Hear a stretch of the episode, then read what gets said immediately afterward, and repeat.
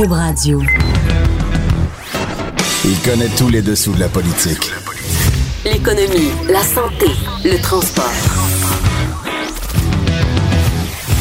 Chef du bureau d'enquête de l'Assemblée nationale.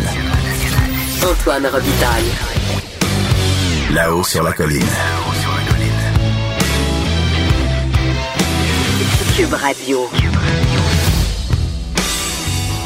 Bon mercredi 14 novembre à vous tous. Euh, on a l'impression ici à Québec d'être en février déjà. Ça sent le ski de fond, je vous le dis. Il y a abondance de neige et euh, ben, à l'émission, on a abondance de bons sujets et d'excellents invités. Euh, notamment chicane Québec-Ottawa sur la santé, uniformisation des taxes scolaires, attente à l'urgence qui augmente, le fameux pacte vert de transition. Est-ce que notre chroniqueur Louis-Gilles Franqueur l'a signé? Ça va être en bloc 4 vers la fin de l'émission. Mais commençons tout de suite avec notre bloc 1, avec euh, notre vadrouilleur, Jean-François Gibault, le grand chef des recherchistes de QMI. Bonjour, Jean-François. Bonjour Antoine. Alors, Ottawa qui sermonne le Québec, on en a parlé hier, mais là, c'est la réplique un peu de Québec euh, ce matin à l'entrée du Conseil des ministres. Oui, ben ma, Madame McCann qui ce matin euh, met un peu Ottawa en garde de se mêler des, de ses champs de compétences au niveau de la santé. Et elle nous dit que la priorité c'est de, de préserver l'accès, donc euh, le- la diminution des, des temps d'attente pour euh, pour les patients. Madame McCann, il faut le dire, c'est Danielle McCann qui est, qui est, qui est La ministre, nouvelle de, la ministre de la santé, Santé. une ancienne gestionnaire euh, du, Du réseau. Du réseau. hein. Dans elle était dans au la région de dans la Montréal. région de Montréal. Oui, ça. exactement, dans la région de Montréal. Mais là, elle a, elle a fait une sortie quasiment nationaliste tantôt. Ben quasiment. Autrement dit, elle, elle aimait pas voir euh, Ottawa s'ingérer dans la gestion de la santé au Québec. Ceci dit, euh, la, question posée par Ottawa demeure pertinente. Et là, Mme McCann nous dit, ben vous savez, on a du temps et on va développer les réseaux publics pour essayer de respecter euh, les obligations de la loi, c'est-à-dire qu'un service public normalement il est gratuit, on le paye via nos impôts, on n'est pas supposé leur payer euh, de notre poche ou via une assurance privée quand on va euh, recueillir des, euh, des soins de santé. C'est le cas actuellement avec euh, l'imagerie euh, médicale. C'est ce qu'on a fait, euh, ce qu'on a révélé nous au bureau d'enquête euh, C'est ce hier. que le bureau d'enquête a, a C'est révélé. ça, la fameuse lettre qui vient d'Ottawa de Mme Petitpas-Taylor qui dit Hey, euh, là, vous faites payer des. Faites payer des gens pour des, euh, des tests diagnostiques, dans le fond, que ce soit de l'imagerie médicale, euh, de, de la radiographie, euh, des, euh, des tests de- d'échantillons sanguins, par exemple, euh, qu'on envoie au laboratoire. Euh, Il y a même des frais de transport quand on doit acheminer ces, ces tests-là qui peuvent être qui peuvent être chargés. Donc, c'est très vaste et euh, ça, ça implique évidemment énormément d'argent. Et là, euh, il y, a, il y a un dilemme, c'est-à-dire que Mme McCann nous dit on veut on veut protéger l'accès, puis elle nous dit à la fois ben on, on comprend qu'on va devoir euh, euh, élargir les, euh, le réseau public pour qu'il puisse répondre à tous les besoins. La question c'est dans l'intervalle on fait quoi? Ouais. Là, c'est et là c'est là que ça Et devient aussi- un peu insoluble. J'ai compris, moi, dans les interventions de Mme McCann, que Mme McCann semblait dire, ben, si Ottawa veut nous donner plus d'argent, euh, donc pour compenser, ça serait bien. Euh, Est-ce que c'est pas ce qui est arrivé avec le cas des frais accessoires? Oui, ben le- le- le- l'envoi, le, le- la fameuse lettre est un peu ambiguë à, à ce sujet-là parce qu'on on évoque d'une part la possibilité qu'il y ait des réductions de transferts vétéraux. Donc, on dit aux provinces, si vous êtes délinquante, si vous respectez pas euh, à l'échéance l'obligation de ne plus imposer ces, soins, ces soins-là, euh, ben on va on va couper les, les sommes d'argent qui euh, qui vous sont remises pour Avoir le une financement de la punition. santé.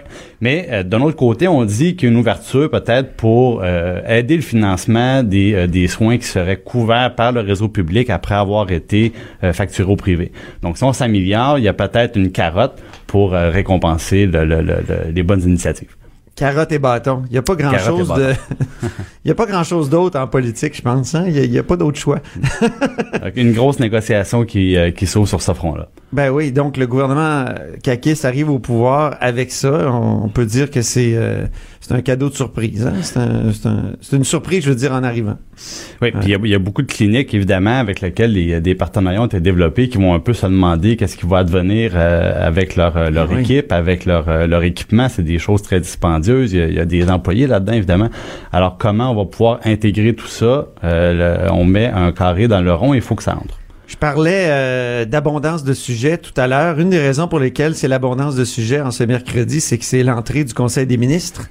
Et puis tout à l'heure, euh, Éric Girard, le nouveau ministre des Finances, a tenu à faire une annonce en entrant au Conseil des ministres. Dehors, là, il faisait froid, puis le son est pas très bon. On peut écouter cette annonce d'Éric Girard.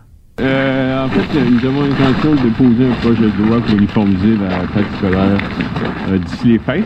Ah oui?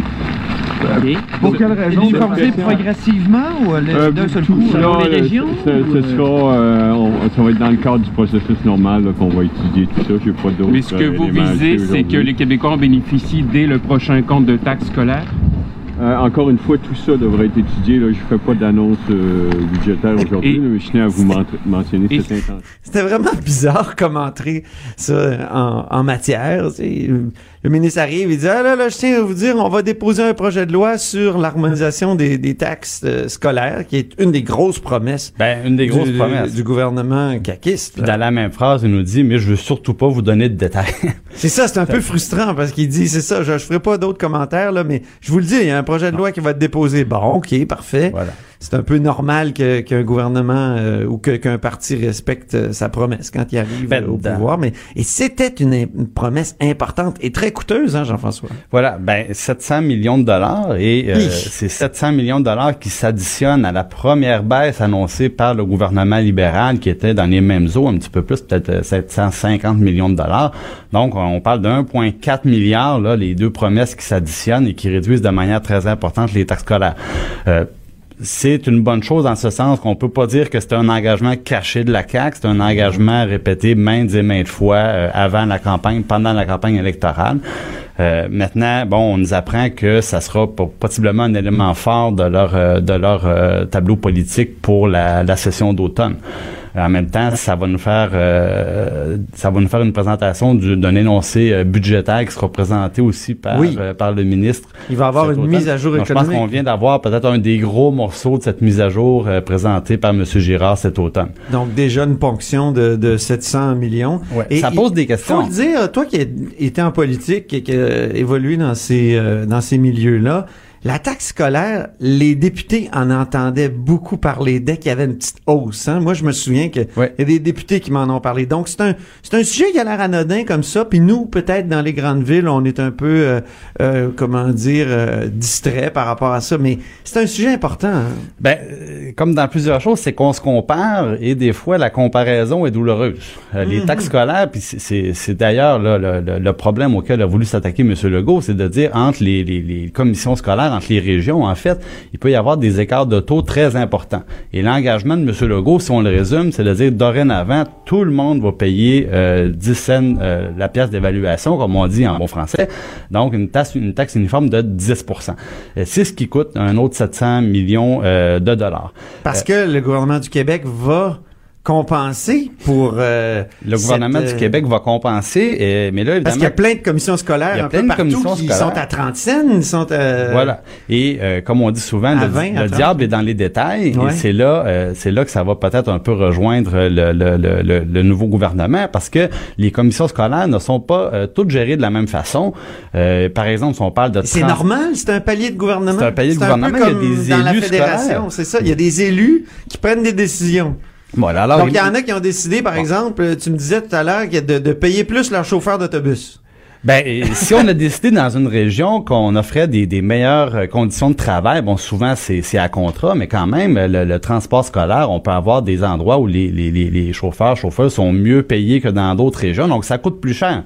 Et euh, c'est sûr que si moi je suis chauffeur d'autobus dans une région euh, où on, on offre un, moins- des moins bonnes conditions de travail, ben je vais dire comment ça se fait que c'est le gouvernement du Québec qui va payer dans le fond pour les meilleures conditions de travail Ouais. qu'on offre à mes collègues d'une autre région.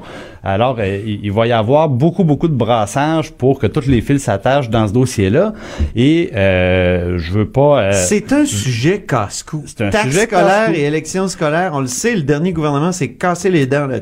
Puis, euh, il y a quelques minutes, on parlait de financement du réseau de la santé, là, parce qu'évidemment, si le gouvernement du Québec payait pour l'ensemble des, des soins offerts dans le secteur privé, Ouais. à ce moment-là, il n'y a pas de problème. C'est ce que la- la- ben, là, on dit 700 millions de dollars. Ben, pour 700 millions de dollars, on en paye des IRM, on en paye des, euh, Ah on en oui. paye des, des, euh, des tests sanguins, des tests de laboratoire. Euh, donc, on rentre dans une question de priorité. Là. Ouais, c'est ça. Exactement. Gouverner, c'est aussi ça. Exactement. Comme euh, notre troisième sujet, Jean-François, l'attente à l'urgence Ah ben, après trois années de réforme, nous apprenait le Journal de Montréal ce matin, euh, ben, les délais d'attente sur civière s'allongent pour la première fois et certains dépassent encore les 20 heures. Hey, l'attente à l'urgence, hier soir, moi j'ai regardé de nouveau à hauteur d'homme qui passait, euh, qui était diffusé à, à TVA. Plus ça change, plus c'est pareil. Ben oui, mais là je voyais, je voyais Jean Charest qui disait, euh, moi là, la- Dans les heures la et les jours. Oui, les heures et les jours, Oui. on va, on va réduire le temps. Et, et on est euh, 15 ans plus tard, puis on s'aperçoit que ça augmente encore après toutes les réformes. En tout cas, moi, je, je- je me demande si on peut croire, par exemple, la promesse de, de la CAC.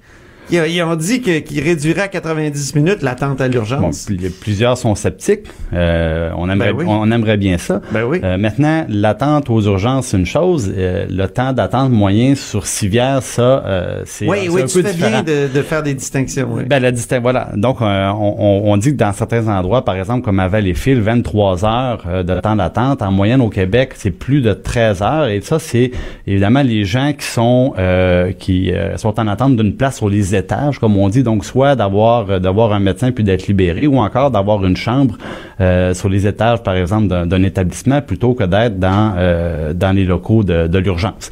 Donc, c'est de ça dont il est question. Et ça pose à, aussi tous les, euh, les, les, les, les- les éléments, par exemple, de soins à domicile, parce que souvent, si on vous laisse à, à l'urgence, c'est qu'on n'est plus capable de vous encadrer ailleurs dans, dans l'établissement. Et là, la- la- ça nous amène à, à la fameuse question, est-ce que chaque patient est à l'endroit où il devrait se trouver? Et souvent, la réponse, c'est non. On a une population vieillissante, donc c'est pas quelque chose qui va aller euh, en s'améliorant. Ça va être une difficulté qui risque d'empirer. C'est ce que nous disait d'ailleurs la, la plupart des médecins qui ont été consultés à ce sujet-là. Donc, ils vont se faire, euh, comment dire, ça, ça- va être, ça va être difficile. Ils se sont lancés un grand défi, la CAQ, en promettant 90 minutes. hein. Oui, mais 90 minutes, je pense que c'est ce que tu disais, Antoine. euh, Le, gouvernement libéral avait fait des promesses semblables, puis là, on revient avec ça. C'est très populaire parce que c'est ce que les gens désirent. On le sait, hein, tous les sondages nous le montrent, sondage après sondage. Ils veulent avoir des bons soins de santé. Mais euh, est-ce qu'on croit au miracle? Je pense que les, citoyens ont appris à se méfier avec les années. oui, je pense que c'est bien dit. Alors, euh, merci beaucoup, Jean-François Gibault, on, et chef, il faut le dire, là, des, des recherchistes de QMI.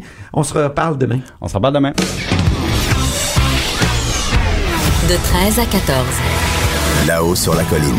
La politique autrement dite. Cube Radio. Bon, mais maintenant, on va déboulonner un mythe à la hausse sur la colline. Le mythe selon lequel Jean Bienvenu, c'est qui est décédé là, euh, récemment, le 13 octobre 2018, c'est un fameux parlementaire. Il est décédé à l'âge de 90 ans et euh, trois mois. Il a été ministre, juge. Donc, Jean Bienvenu, euh, certains disent que c'est le père de la fameuse taxe de bienvenue, donc les, les droits de mutation qu'on paie lorsque on achète une, une résidence. Et j'ai avec moi le déboulonneur de mythes, Frédéric Lemieux, qui est historien à l'Assemblée nationale. Bonjour Frédéric Lemieux. Bonjour. Donc, ce, ce mythe-là, il, il- il vient d'où, là, que, que, que Jean Bienvenu est le père de la taxe bienvenue? D'abord, la taxe bienvenue, c'est un, drôle de terme. Oui, effectivement, c'est très ironique. Puis bon, euh, acheter une maison habituellement, c'est un événement heureux qui vient cependant avec la découverte pour euh, les premiers acheteurs de, de cette, de cette taxe-là. Et les gens souvent se disent, ben pourquoi ça s'appelle comme ça là? C'est c'est vraiment, c'est vraiment pas drôle. Drôle de façon de souhaiter la bienvenue. Mais c'est très difficile de savoir d'où vient l'origine de cette euh, croyance parce que Ah c'en est une. C'est quelque chose qui est très ancré dans l'imaginaire. Quand on parle de cette taxe-là, les gens nous disent, ah ben oui, l'ancien ministre bienvenu ou euh, c'est très séduisant de, de s'imaginer que c'est lui qui a, qui a, si vous voulez, fait adopter cette mesure. Mais euh, en réalité, bon, ça faisait plusieurs années, moi, que je voyais dans les médias des articles de temps en temps qui reprenaient soit ce mythe ou qui euh, se questionnaient, mais sans aller plus loin.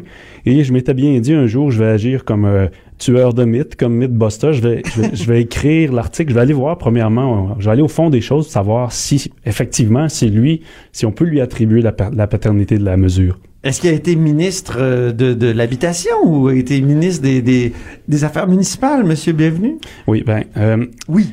Monsieur Bienvenu, il a été ministre en réalité de l'immigration Oui. et de l'éducation. OK. Et ce qui est le plus fondamental dès le départ, puis ce que les articles que je lisais avant de me pencher sur la question, euh, Je veux juste dire, c'est de, de, de- de l'immigration du 15 février 72 au 20 janvier 76, donc juste avant l'arrivée au pouvoir du Parti québécois. Et euh, ministre de l'Éducation du 20 janvier et du 26 euh, novembre 76. Donc, euh, brièvement, c'est... ouais. Le point fondamental, vous- Oui. vous, venez de le dire, premièrement, imposer cette mesure-là, quand on est ministre de l'Immigration, ministre de l'Éducation, c'est pas vraiment notre ressort. Et deuxièmement, ce qui est encore plus fondamental, c'est que c'est le gouvernement de René Lévesque qui, en décembre 76, via le ministre Guy Tardif, fait adopter cette mesure. Ah bon? Et à ce moment, euh, Monsieur Bienvenu n'est même plus député. Il a été battu à l'élection de novembre 76. OK. Donc. Battu dans Crémazie, je crois. hein, Oui, je ça? crois. Oui. Donc, c'est assez difficile de pouvoir lui attribuer la paternité, alors qu'il était non seulement plus en chambre, mais c'est même pas un gouvernement libéral dont il était membre qui, qui, qui, qui a, qui a adopté la mesure. Exactement. Donc là, il fallait plonger à savoir, euh, Et comment, comment on fait ce type de vérification-là, justement? Comment, comment on déboulonne ce, ce mythe? D'abord, vous aviez une bonne base en disant qu'il n'a jamais été ministre de, de- de- des, des municipalités ou, des, ou de Euh, mais qu'est-ce qu'on fait? là? Vous, avez, vous avez fouillé, j'imagine, euh, dans les archives parlementaires euh, énormément. Oui, bien, en tant qu'historien de l'Assemblée nationale, je me disais, bon, je suis une bonne position pour pouvoir aller au fond des choses. Je connais les sources, je connais le, le- le- le- le labyrinthe, si on veut, législatif, ce qui n'est pas donné à tout le monde, à tous les auteurs qui s'étaient penchés assez brièvement jusque-là sur la question. Donc, la première chose que j'ai faite, c'est constater quelles étaient la variante, les variantes, si on veut, de cette légende. Premièrement, il y avait soit que, bon, c'est lui qui en est le père, c'est lui qui l'a fait adopter en chambre, euh, c'est lui qui l'a inspiré, ou euh, elle a été adoptée à la suite de ses recommandations. Il y avait à peu près quatre versions, si on veut, du mythe. Puis bon, je suis allé voir chacune d'entre elles. Premièrement, je vous ai dit tantôt que Ouais. il était plus député, donc ça part bien. Mais ensuite, le, le mythe euh, change de forme. Là, la question, c'était de savoir est-ce que euh, le gouvernement libéral avait eu, euh, avait manifesté l'intention de, de- d'adopter ce genre de légis- législation? Et euh, bon, à l'Assemblée, on est en contact avec les anciens parlementaires, beaucoup d'anciens parlementaires. Et j'ai eu le privilège de parler à M. Raymond Garneau, qui était le ministre des Finances à Ah oui. l'époque. Alors, je lui ai Est-ce demandé... que Monsieur Bienvenu, vous, avez-vous essayé de lui parler? Euh, Et lui-même a-t-il déjà protesté contre ce mythe? J'ai rien trouvé à- sur ce plan. Je vais y arriver à Oui, M. Bienvenu. Euh, pour ce qui est de M. Garneau, je me suis dit, bon, lui, il était là, au- Ben oui. il était assez Ministre des central. Finances de Bourassa. Oui, ouais. président du Conseil du Trésor aussi, il était assez central, si on veut, dans les discussions au cabinet sur le sujet. Donc, je lui ai demandé, est-ce que M. Bienvenu a déjà suggéré ou parlé de, ce- de cette mesure-là? M. Garneau m'a dit non, absolument pas. Euh, C'était des discussions qu'il y avait entre moi, le, premier ministre Bourassa et Victor Goldblum, qui était ministre des Affaires municipales. Bon, là, déjà, en partant, euh, on pouvait pas dire qu'il avait inspiré ou recommandé quoi que ce soit. Et euh, par la suite, c'est dans le discours du budget de 76 que M. Garneau annonce cette mesure. Ah bon? Et il y a une règle sacro-sainte hein, dans, euh, à l'approche du discours du- sur le budget, c'est que euh, il y a juste le, mini- le ministre des Finances et le premier ministre et certains ministres qui, qui sont touchés par des mesures que contient le discours du budget, qui sont au courant. Euh, on n'a pas le choix de procéder comme ça. Mhm. Donc, euh, M. Bienvenu, à titre de ministre de l'Éducation, avait absolument pas à être tenu au courant de cette affaire-là et c'était même pas quelque chose qui regardait son, euh, le- son ministère. Donc, euh, par la suite, je suis allé voir s'il y avait effectivement eu une loi à la fin de 76 avant que le gouvernement Bourassa perde qui avait été présentée. Il n'y en avait pas. Donc là, la question, c'était clair. là, il y avait absolument M. Bienvenu avait absolument rien à voir avec ça. Et j'ai parlé à son fils, entre autres, et des gens de sa famille qui m'ont dit, Bien, écoutez, mon père, euh, il avait pas vraiment un profil économique, là, c'était plus un profil culturel, c'était un avocat, euh, il avait Mhm. été militaire aussi dans, dans son, dans son jeune temps.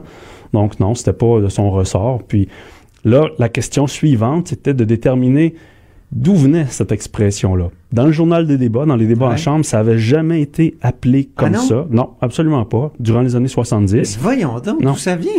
Ben, il y a, Pourtant, c'est écrit sur notre compte de taxe quand on s'achète une maison, euh, droit de mutation.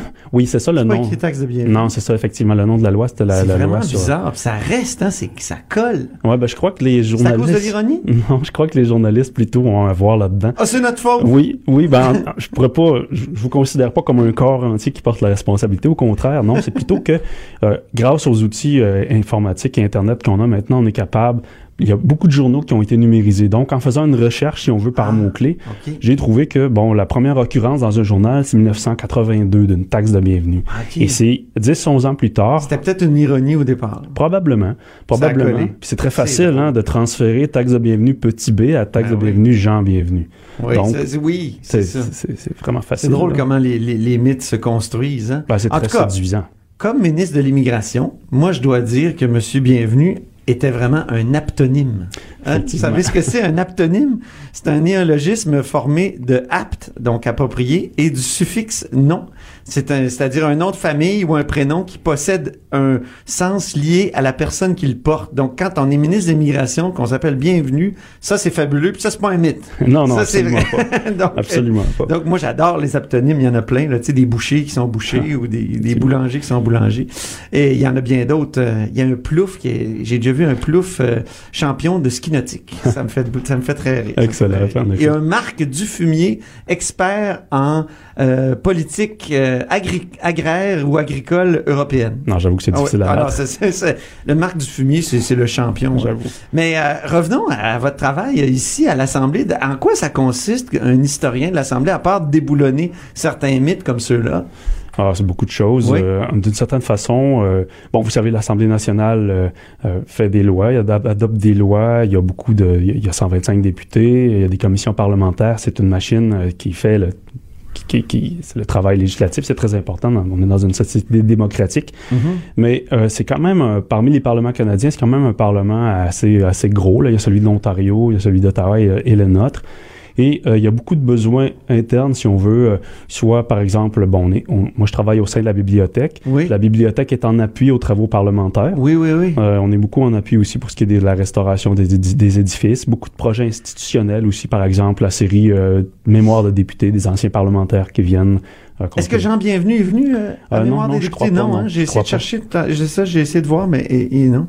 Donc, euh, je sais qu'un des projets qui a beaucoup occupé les historiens de l'Assemblée nationale, c'est reconstituer les débats parlementaires à partir euh, des journaux, parce qu'à jadis, les journaux transcrivaient presque mot à mot ce qui se disait au Parlement, ce qui est, ce qui est assez fascinant. Ben, c'est- Euh, et ça, c'est terminé, je pense. Hein? Oui, la oui, transcription, euh, la, la, la reconstitution, Oui. c'est terminé. Donc, on a des textes qui, depuis la Confédération, Oui, en fait, avant 1964, il y avait, les débats n'étaient pas enregistrés et Ah oui, retranscrits par l'institution. Donc, Ouais. Sur le plan de la mémoire collective, le projet de reconstituer les débats avant 1964 était euh, prioritaire, fondamental même, parce Ouais. que c'est ici que se discutaient tous les problèmes, tous les problèmes de société depuis euh, 1867. Donc, de 1867 à 1964, on avait comme un trou noir, on savait pas ce qui, ce qui s'était discuté, on savait quelle loi avait été adoptée, mais on savait absolument pas qu'est-ce qui s'était dit, quelles questions avaient été... euh, l'intention du législateur, j'imagine, parce que ça, ça fait. peut servir devant les tribunaux, que Oui. les, les transcriptions euh, à l'Assemblée nationale. Donc, on a pu reconstituer tout ça. Ça, c'est fascinant, ça. Ah, effectivement. Ça doit vous servir à chaque jour? Euh, oui, puis je vous dirais que maintenant, c'est des outils qui sont à la disposition de tous les chercheurs. Puis Ouais. en fait, c'est un outil collectif, c'est une mémoire nationale. Ouais. Et la population aussi nous, nous fait beaucoup de demandes par rapport à ça. C'est très intéressant parce que, évidemment, les sujets d'aujourd'hui, les débats d'aujourd'hui sont pas les mêmes et on voit la société, son évolution, puis les reflets des questions qui la préoccupaient à différentes époques. Ouais, c'est vraiment intéressant. Est-ce qu'il y a d'autres mythes qui, que vous aimeriez déboulonner là, euh, prochainement? Ah, j'aimerais mieux- Lemieux? Pour le moment, non. Je vous dirais que c'est pas c'est pas là-dessus qu'on planche euh, en priorité, mais ce- sur ce plan, il était euh, injuste d'attribuer à Jean Bienvenu une mesure impopulaire, et je trouvais important qu'il soit fixé, si on veut, de façon euh, avec un article vraiment rigoureux qui, qui, qui va au fond des choses. Je trouvais ça important qu'il soit clair qu'on ne pouvait pas lui adresser, lui adresser la, la paternité. Et je vous dirais que, en terminant, euh, j'ai fait exprès pour publier euh, j'ai sollicité la revue des notaires. Oui. Je leur ai envoyé une version écourtée pour Oui. que les notaires, les premiers, souvent qui me donnent euh, de, de l'essence, si on veut, à Smith, Oui. sachent que c'était pas vrai. Et il y avait aussi certains sites de municipalités qui publicisaient que cette taxe euh, était due à l'ancien ministre Bienvenu. Donc, je leur ai écrit, je leur ai envoyé l'article, puis je leur ai dit, écoutez, là, vous ne pouvez plus dire ça, là. voici les faits. Et Bon. ils ont été très collaboratifs. Donc, euh, ben, des mythes, ça, ça a la vie dure quand même. Là. Mais est-ce que vous pensez que ça a vraiment... euh, ça, ça, ça, ah, ça- je veux dire, ça lui a nuit, ce mythe-là, dans sa reproduction, en terminant? Euh, non, en fait, je crois que le mythe, c'est évidemment, euh, a grossi, a persisté, a été très tenace, indépendamment de ce que M. Bienvenu et sa famille Puis pouvaient de ce que vous penser, avez là. fait, vous? Ah non, ben vous Depuis voyez que là. vous avez publié, ça, ça va-tu? Ça, Ben, ça fait un an, puis j'ai pas un instrument de mesure qui me dit Ok, où en est le mythe. mais ce qui est sûr, c'est que Je sais quelqu'un que dans le Journal de. Québec, il y a eu un texte de Tayyab Moala qui était excellent et je renvoie à ce texte-là tous les, les auditeurs qui veulent l'écouter. Ben, Frédéric Lemieux, historien à l'Assemblée nationale, merci infiniment d'être venu nous parler de, de, de, cette, de votre boulot puis aussi de ce mythe-là à, à déboulonner. Merci beaucoup. Ça m'a fait plaisir, merci. Au plaisir. Là-haut sur la colline. Une entrée privilégiée dans le Parlement. 13h, 14h. Cube Radio. Mercredi 13h30, c'est l'heure d'aller rejoindre de notre rendez-vous avec euh, Lise Ravary, qui est chroniqueuse au Journal de Montréal. Bonjour Lise. Bonjour Antoine. Il paraît que tu es au fond des bois. Mon Dieu, la rumeur court vite. Oui, moi, j'habite euh, le fond des bois. Moi, je j'ai pas vraiment besoin de signer de pacte, euh, les pactes en général, là, parce Ouais. que j'ai un mode de vie extrêmement simple, axé sur la nature.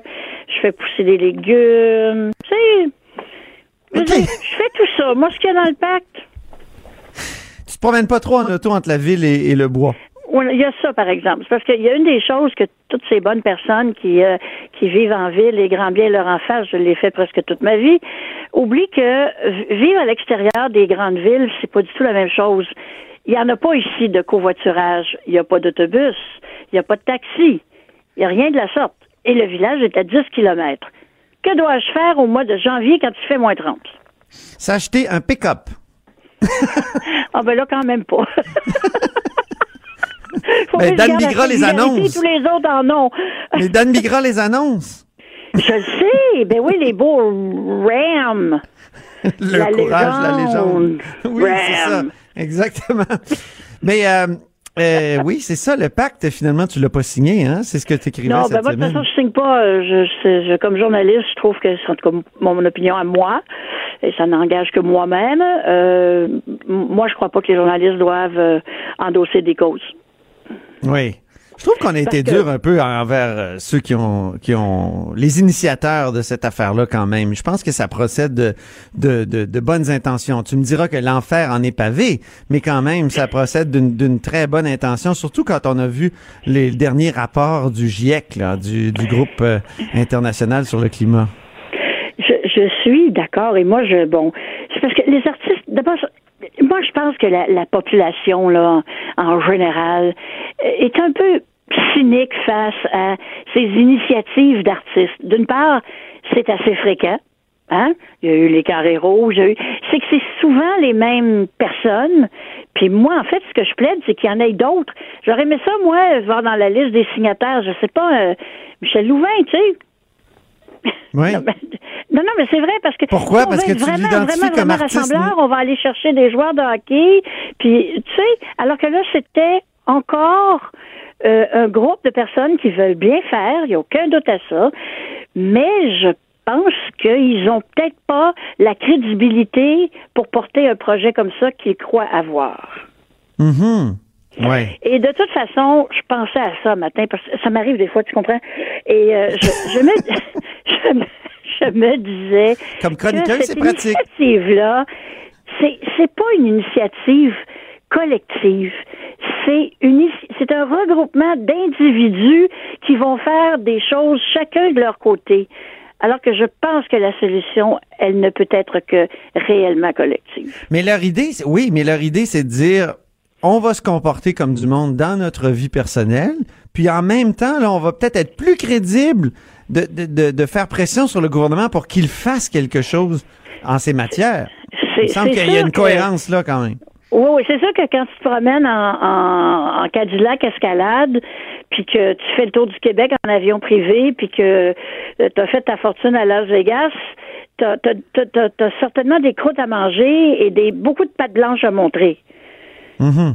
Parce que c'est sûr que puis, puis je dis moi je, les juge pas là. Il va falloir que vraiment ces gens-là fassent un changement. Mais on en tout cas, moi ce que je vois autour de moi, c'est les, les gens, là, les, gens, on, on vit pas dans la, la simplicité volontaire, mais la plupart des gens qui, qui, qui gagnent le salaire moyen au Québec ont des vies, euh, somme toute, euh, assez modestes et pas destructrices de, de, l'environnement, a priori, surtout si on compare euh, aux entreprises, puis euh, on parlera même pas de ce qui se passe dans d'autres pays. Mais tu sais, c'est pas c'est pas le citoyen moyen qui fait son mieux et de son possible pour arriver, là, qui, qui est celui qui est la plus grande menace pour l'environnement. Oui. Mais là, si tu me permets de passer à un autre sujet. Mais oui, on Lise, on n'avait là- même pas parlé de ça. Non, mais C'est rien, c'est intéressant. Mais, mais, mais il semble qu'on va avoir plus d'argent dans nos poches pour consommer parce que le, le- la CAC nous promet une uniformisation de la taxe scolaire et, et- et la taxe scolaire va nous coûter moins cher. Est-ce que tu trouves pas ça formidable? Ah ben, que, que, que tu veux que je te dise? Absolument. Je ne me peux plus de bonheur et d'allégresse. Je vais enfin pouvoir m'acheter une Tesla. Ah bon? Au lieu de me promener en, en, en golf, en petite golf, tu sais, tout petite qui, qui dépasse quasiment pas d'essence, là, je vais pouvoir m'acheter une belle Tesla avec, avec le, le, la ristourne du gouvernement. Je suis très contente. Merci de m'annoncer des bonnes nouvelles, Antoine. C'est gentil. J'apprécie. Non, mais sérieusement, euh, C'est toute une annonce quand même ce matin. On, on s'y attendait, remarque, parce Oui, que oui, c'était un engagement formel. On en a parlé tout à l'heure avec Jean-François Gibault dans le premier bloc. C'était vraiment un engagement formel euh, que cette euh, uniformisation-là de la taxe scolaire à 10 cents euh, du 100 d'évaluation pour euh, tout le monde au Québec. Euh, et Monsieur Legault disait que c'était une question d'équité. Euh, je peux comprendre qu'on voit ça comme une question d'équité, mais euh, encore là, tu sais, si tu habites dans un quartier X puis l'autre dans un quartier Y, ton taux de taxation est pas nécessairement le même parce que tu n'as pas les mêmes services. Oui. Donc, Ben oui, y a- exactement. Hein? Bon, y y il y a ça comme comme euh, comme argumentation, mais la plus grande argumentation pour moi, c'est où qu'est-ce qu'on va faire pour remplir les coffres qui vont se vider quand même de manière assez importante quand cette uniformisation-là va, va être en place? Le, le gouvernement va avoir moins d'argent pour euh, pour le système scolaire. 700 Alors là, on millions de mois. Il va falloir compenser. Ça va coûter euh, autour de 700 millions. Ben, Et ça euh, ce que me disait. Jean-François Gibault tout à l'heure, 700 millions, c'est énorme là. Euh, ce que me disait Jean-François Gibault euh, tout à l'heure, le, le- le chef recherchiste à, à QMI, me faisait remarquer que dans certaines commissions scolaires, on a pris la décision, par exemple, de, de donner des meilleures conditions de travail qu'ailleurs aux chauffeurs d'autobus. Euh, Ouais. C'est un exemple parmi de, de, de nombreux autres qu'on aurait pu choisir. Et, et, et là, c'est c'est là qu'on se rend compte que avec cette décision-là d'uniformiser les taxes, ben on, on, on- on- le diable est dans les détails. Ça veut dire qu'on va compenser des, des, des régions ou des, des de commissions scolaires où on a fait des choix budgétaires plus coûteux qu'aille- qu'ailleurs. Donc c'est une question de service comme tu le disais, mais et, et, et là donc on c'est- là où c'est un peu particulier. C'est un palier de gouvernement, après tout, les commissions scolaires, n'est-ce pas? Ils ont Bien fait sûr. des choix. Puis Bien là, sûr. on va comme compenser tout le monde, en, c'est-à-dire compenser les ceux les plus dépensiers, dans le fond, euh, euh, davantage que, que les autres.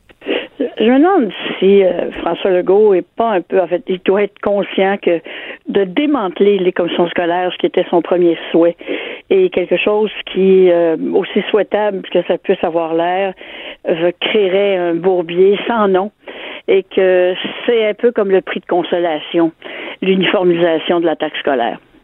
Et qu'on n'entendra plus parler après des commissions scolaires. Moi, je, je mets, je mets un gros 5 cents là-dessus. Pas plus. Ça va être difficile, c'est certain que ça va être. euh, Ah, c'est un dossier extrêmement difficile. Il y a quand même plusieurs ministres euh, du gouvernement Couillard qui se sont cassés les dents là-dessus. Oui. euh, Qu'on pense Oui. à François Blais, par exemple. Bien oui. Euh, puis euh, très rapidement, on a abandonné tout projet de refaire la taxe scolaire ou de de, de, de, comment dire abolir les élections encore plus. Et euh, Ça, ça on- c'est ça, c'est le nœud, abolir les Ils élections, sont- parce que la taxation, élection, euh, c'est difficile à, à divorcer l'un de l'autre. là. En terminant, tu voulais nous parler de la- un peu de politique américaine. Euh, on on Ben oui. découvre aujourd'hui que Fox News appuie la poursuite de CNN contre la Maison Blanche, qui est surprenant parce que Fox News, c'est le réseau de, de Donald Trump, le- en tout cas le réseau préféré. Ben oui, c'est, Trump News, hein? c'est quasiment ça. Euh, j'étais peut-être pas vraiment surprise parce que euh, ce qu'on voit de, de, de Fox News, surtout, ce sont les, les shows avec euh, euh, les animateurs vedettes, euh, Hannity, puis c'est, c'est ces gens-là qui sont bon en, en- en quatrième orbite la plupart du temps. Mais on oublie qu'il y a un volet information avec des journalistes connus et appréciés et respectés. Je pense à Chris Wallace, par exemple, qui a été un de ceux qui a posé des questions euh, lors des débats présidentiels. Et ces gens-là, eux, euh, se tiennent assez loin de leurs collègues et veulent garder leur crédibilité. Et quand tu un poste de nouvelles, une chaîne de nouvelles en continu, et que tu, te- tu te fais couper ou potentiellement couper de ta nouvelle principale qui est la Maison Blanche, parce que la même chose pourrait théoriquement leur arriver, je comprends qu'ils se lèvent et qu'ils disent Wow là, ça va trop loin. Parce que c'est leur fonds de commerce. Parce que Trump s'en est déjà pris à des, euh, des, des, des, des gens de Fox aussi. je Ben, tu te rappelleras Megyn Kelly. Ben oui. Euh, Megyn Kelly qui, qui, avait qui, qui a quitté Fox. En tout cas, ça a été une histoire épouvantable. Euh, puis là, elle va quitter, euh, je pense NBC où elle est, ça, ça va pas très bien sa carrière, mais. Oui, oui, c'est vrai. Pour un autre, je pense qu'elle elle a tenu des Ah propos oui, parce qu'elle a défendu le blackface. Oui, c'est ça. Voilà. Aux États-Unis, là, comme on dit, pas une bonne idée. Donc, euh, donc euh, oui, Fox News, ça, ça leur arrive d'avoir des comportements euh, journalistiques et à chaque fois qu'il y a eu des attaques euh, pendant la période de questions, euh, par généralement c'est, c'est contre CNN, mais pas seulement, les, les journalistes de Fox News ont toujours été solidaires. Oui. Alors, il y a de l'espoir, il y a de l'espoir. Il y a peut-être de l'espoir, effectivement. C'est toujours difficile euh, d'être totalement solidaire dans ces situations-là. On l'a vu à, à Ottawa euh, sous le gouvernement Harper, où il y avait eu justement des frictions avec la tribune de la presse. Oui. Et euh, je me souviens que les, les, les journalistes euh, refusaient la fameuse liste de Dimitri Soudas. Et Ouais, Dimitri mon Dieu, oui. était l'attaché de presse de, de, je me de oh là là, oui, Dimitri. Oui, c'est ça. Il choisissait qui allait poser des questions Oui. et dans quel ordre. Et euh, ça, ça, ça irritait euh, franchement la, la tribune de la presse à Ottawa qui avait euh, comme opéré un boycott à un moment donné même. Il- Et il y avait que un ou deux journalistes qui, qui brisaient le boycott. Je me souviens, j'avais participé à une conférence de presse ici à la Citadelle avec M. Harper et euh, c'est ce qu'il euh, c'est ce qui était arrivé. Donc, euh, alors, ben, ma chère Lise, je te remercie beaucoup. Ben, Et ça me puis, fait sur cette note comme toujours, d'espoir, de, de, de, de mon- du solidarité. fond de mon bois. Parfait. Mais oui, tu salueras les chevreuils. Oh, ils sont tellement beaux. Oui, hein, c'est ça. Je parle de chevreuil parce que tout à l'heure, je vais poser la question dans le bloc 4 à Louis-Gilles Franqueur, qui, qui, avec qui on parle d'environnement, euh, comme ça, tous les mercredis, puis qui revient de la chasse aux chevreuils. Et euh, j'ai hâte de voir si ça a bien été. Alors, Ah, ben, euh, je- merci je- Lise Laravary. Pourvu qu'il vient pas tuer les miens, c'est correct. merci Lise Ravary. Là-haut sur la colline. Ce que les ministres n'ont pas voulu dire, Antoine. Cube Radio. De 13 à 14. Vous écoutez Là-haut sur la colline. On est de retour à la hausse sur la colline, effectivement, avec euh, Louis-Gilles Franqueur, avec qui on discute des enjeux environnementaux tous les mercredis. Louis-Gilles Franqueur, c'est un ancien journaliste au devoir, très longtemps, et aussi ancien VP du BAP, euh, Bureau d'audience publique en environnement. Bonjour Louis-Gilles. Bonjour Antoine. Et puis, comment comment c'était dans les bois la semaine passée, là? Ah, c'était un peu froid, on s'entend là-dessus, mais Ben oui, euh, hein? on a fait une magnifique chasse. Écoute, euh, euh, mon fils a fait son chevreuil, ma fille a fait son chevreuil, et puis moi j'ai fait mon chevreuil. Alors on en a trois. Disons que je vais pouvoir respecter un de mes engagements du pacte pour la transition écologique, parce qu'il y a un de ces engagements-là qui dit que on va réduire notre consommation de viande d'élevage. Alors là, Ah on, oui. on est équipé pour réduire notre consommation de viande d'élevage. Ben oui, j'ai une connaissance, moi, qui est végétalienne et qui, l'autre fois, m'a surpris en disant, oui, je m'en vais à la chasse. Mais je dis, voyons, tu vas à la chasse, ça n'a pas de sens. Tu me dis que tu es végétalienne. Oui, oui, mais elle dit, moi, je suis contre la, la viande d'élevage. là. Quand je, je tue mon propre animal, je veux dire, lui, je, le- je le bouffe. Exactement. Alors, c'est dans le même, c'est dans la même logique, donc. Et là, on est au moins sûr qu'il n'y a pas d'hormones, il y a de croissance, il n'y a pas d'antibiotiques à dose massive, etc., etc. Alors, mais c'est- peut-être de la pollution, Gilles, quand même? Ben assez peu parce que les chevreuils vont manger des petites euh, fraîches ou des arbres. Ils n'ont pas le temps d'être vraiment contaminés. Tu sais, puis les feuilles, ça se renouvelle d'année en année.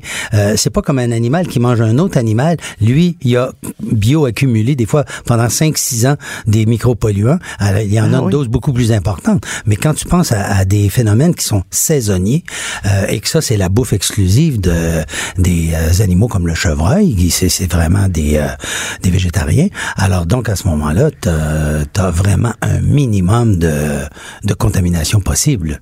Puis la pluie lave les feuilles régulièrement, etc. Tu sais, alors c'est vraiment des viandes. Faut pas que la pluie soit acide, par exemple.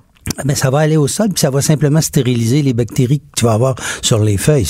C'est la pluie acide a tué la microfaune du sol, ce qui empêche le, le renouvellement des sols forestiers de la façon naturelle. Mais d'un autre côté, ça a pour effet de stériliser un certain nombre de choses dans la nature, dont les dépôts sur les feuilles. Ah oui, OK. Eh, mais dis-moi, tu as parlé de pacte, là, le, le fameux pacte de, Ben oui. de Dominique Champagne. Tu l'as signé? Oui, moi j'étais dans les personnes euh, qui ont fait la- le premier bloc de signature, effectivement. Moi j'ai accepté cette fois-là de le signer, tu sais, parce que je je crois pas aux actions seulement individuelles. Si ça avait été un, un engagement là, moi je m'engage à faire ci, ci et ça, moi j'aurais pas embarqué parce que, tu sais, si t'as pas des mesures qui euh, à la fois contraignantes mais qui couvrent l'ensemble de la population, t'es le dindon de la farce puis tu travailles dans le vide. Tu sais, je te donne un exemple caricatural, tu vas me dire mais ça illustre les efforts individuels en environnement. Si moi je pose une cabane d'oiseaux dans ma cour pour parce que je veux aider mettons une espèce particulière, puis que le cultivateur en bas lui parce que on laisse euh, utiliser des pesticides puis des des, des nicotinoïdes no- Nico, bon, je les oublie, ceux-là, là, d'accord? Oui, oui, oui, ceux-là, là. pesticides, ouais. Nicotinoïdes, excuse-moi. je m'enfarge régulièrement sur celle-là. Ils sont pas gros, mais on s'enfarge dessus pareil. tu m'en Euh, as parlé l'autre fois, je l'avais noté. oui. Alors, mais, mais tu vois, lui, s'il détruit ça par milliers en bas, parce qu'on n'a pas de mesures globales, de, des politiques solides, ben, mon- mes efforts individuels avec ma petite cabane d'oiseaux, c'est ridicule. Alors, c'est un peu la même chose dans toutes sortes d'autres domaines en environnement. Là, par contre, Mais cette avoue que. C'est un dilemme parce que si en même temps, toi, tu fais rien, puis t'attends juste que ce soit les gouvernements qui, qui agissent, euh, là aussi, il y a un problème. Je pense que c'est, ça Je va. je suis tout à fait C'est un d'accord. peu le sens du, du fameux pacte aussi. Oui, c'est- c'est On pas- va pouvoir faire pression sur le gouvernement quand nous, nous serons exemplaires. Moi, c'est ce que je pense qui est l'originalité de ce pacte. Ils disent, nous, on s'engage à faire des efforts, mais on veut que vous, en même temps, vous accompagniez ça au gouvernement de mesures qui vont épauler l'effort des citoyens pour pas qu'on soit seul ou les dindons de la farce dans notre petit coin à, finalement euh, faire euh, avoir un effet tout à fait marginal sur l'environnement parce que 5000 citoyens, c'est une population de, euh, de 8 millions, ça. Pas bien ben le d'effet là, tu comprends? C'est comme les campagnes acheter c'est voter, hein? Ça, c'était, euh, c'était pas très efficace, je pense. Non. Ben, ça permettait de conscientiser les gens. Et je pense que la plupart des, des écologistes qui ont lancé des campagnes comme ça, notamment chez Équiterre, faisaient quelque chose d'important parce que c'était un outil de sensibilisation. Puis ça montrait qu'on avait un pouvoir comme citoyen. On a vu, Ouais. des, on a vu des campagnes de boycottage, euh, que ce soit pour des raisons, euh, à, à l'époque où il y avait des conflits syndicaux, puis qu'on boycottait certaines entreprises qui avaient pas beaucoup de conscience euh, sociale vis-à-vis de leurs employés. Bon, on, on a vu toutes sortes de phénomènes comme ça où les boycottages avaient un impact. Un boycottage, c'est une façon de voter, c'est une façon de s'opposer d'une façon ou d'une autre ça réussit pas tout le temps. Il faut que ça ait un effet vraiment euh, très large pour avoir de l'effet. Par contre, aujourd'hui, à cause de la sensibilité de l'image publique de l'entreprise, des fois, une petite attaque contre une entreprise va avoir de gros effets. On voit d'ailleurs des entreprises poursuivre aux civils des petits groupes de citoyens qui lancent des campagnes de boycottage. Pourquoi? Parce que, pas parce que ça leur fait vraiment mal. C'est l'image publique que ça atteint et ça coûte des millions restaurer l'image publique d'une compagnie en campagne de publicité, etc. Alors c'est la même chose dans le domaine de l'environnement. Euh, les gestes individuels ont une portée relativement limitée, mais s'ils sont l'amorce de politique de beaucoup plus grande envergure, là, ça risque d'avoir de l'effet. Et puis, on voit Et que tout ce qu'on a dit, euh, que penses-tu de tout ce qu'on a dit à propos des porteurs de messages? On a critiqué le fait, par exemple, Ben que ouais. l'un fasse des annonces de pick-up, qu'un autre fasse des annonces de Hyundai. Euh, donc, je- tu, tu, tu vois un peu, là, c'est le Oui. type de critique. On a dit que c'était je pense- des porteurs de parole, peut-être, qui, qui qui étaient pas cohérents dans leurs actions euh, euh, professionnelles. Tu sais, euh, je vais te dire une phrase que Pierre Dansereau, que j'aimais beaucoup, euh, me disait souvent. Le biologiste. là. Oui, oui, le grand, grand biologiste d'envergure internationale qu'on avait au Québec et qui était un des grands pionniers de la- des études environnementales. Il disait, Louis-Gilles, c'est pas important d'avoir des contradictions. L'important, c'est de savoir comment les assumer. Et Ah en, oui. fait, en fait, tout le monde a des contradictions en matière d'environnement. Mais tu sais, tu peux avoir quelqu'un qui euh, euh, fait euh, de l'annonce pour euh, de la publicité, mais qui d'un autre côté va gratuitement faire 15-20 conférences euh, pour des sur des sujets environnementaux, qui va investir dans d'autres domaines. Qui alors chacun fait des efforts, puis les gens s'en vendent pas sur la place publique, tu comprends? Alors quand on attaque sur un point, on sait pas ce qu'il y a derrière. Et ça peut Ouais. être fondamentalement injuste. Euh, moi, je connais un des artistes qui a été nommé comme ça, mais qui, chaque année, dépense 4-5 000 dollars en, euh, en achat de crédits d'émissions de gaz à effet de serre pour compenser émission par émission, toutes ces émissions à personnel à lui par des mesures qui vont annuler la même quantité de gaz à effet de serre que lui a émis. Mais ça coûte de l'argent, mais il le met sur la table. Ça, il s'en est jamais vanté. Il y en a beaucoup qui l'ont critiqué, qui font pas la moitié de ça. Ah oui, c'est Alors, ça. c'est pour ça que le pacte est ceci d'intéressant qui dit, écoutez, on vous laisse libre de prendre vos décisions, mais voici tout l'éventail de possibles. Et puis là, tu as, toute une liste de possibilités. Et tu fais ton choix là-dedans. Euh, et chacun y va à sa manière. Tu comprends? Moi, j'ai un chalet, je te donne ça comme exemple. Ben, tous les fins de Oui. semaine, je vais aller au chalet, ben, je vais me prendre une voiture. Et puis, comme je suis dans le bois, dans des endroits complètement escarpés, glissants, boueux, ça me prend une voiture qui a quatre roues motrices. Alors, j'ai pris celle qui a sur le probablement une des moins énergivores. Bon, c'est sûr que si j'avais juste une petite, petite voiture, ça, je ferais moins de gaz à effet de serre. Par contre, Louis-Gilles roule en 4x4. Ah ben, ah oui, un petit, un petit 4x4, oui, oui, c'est ça, exactement. Mais euh, c'est une contradiction. Mais je l'assume. Mais par contre, dans d'autres domaines, tu vois, j'ai j'ai tu enlevé... vas faire un grand bout de chemin. ouais. Ben, j'ai enlevé la brique de ma maison pour isoler, j'ai changé Ah mon oui? chauffage, etc., etc. Euh, j'ai, mis euh, des milliers de dollars, des dizaines de milliers de dollars pour changer toutes les fenêtres de la maison pour avoir une enveloppe énergétique absolument impeccable. Mais j'ai coupé de 65-70% les gaz à effet de serre que j'émettais par ma maison. Ben ça, c'est des quantités beaucoup plus importantes que le petit gain que je ferais en ayant une petite voiture puis qui me priverait de mes loisirs. Alors, Ah oui. chacun peut faire des choix pour arriver à des résultats concrets importants. C'est ce que je trouve d'admirable dans l'idée qu'a eu euh, Champagne et compagnie en lançant cette pétition, en disant aux gens, soyez responsables, faites des choix, mais arrivez à des résultats. Très bien. Ben Louis-Gilles, merci infiniment. Euh, Ben, on aurait plaisir. pu aborder la, la question de la disparition des espèces. On y reviendra la semaine prochaine, si tu euh, me permets. Ah, tout à fait. Alors, Très bien. c'est- Alors, euh, juste merci un. Louis-Gilles. Oui, exactement. C'est comme ça que se termine là-haut sur la colline. Merci à Joanny Henry à la mise en onde, à Alexandre Moranville et compagnie. Cube Radio.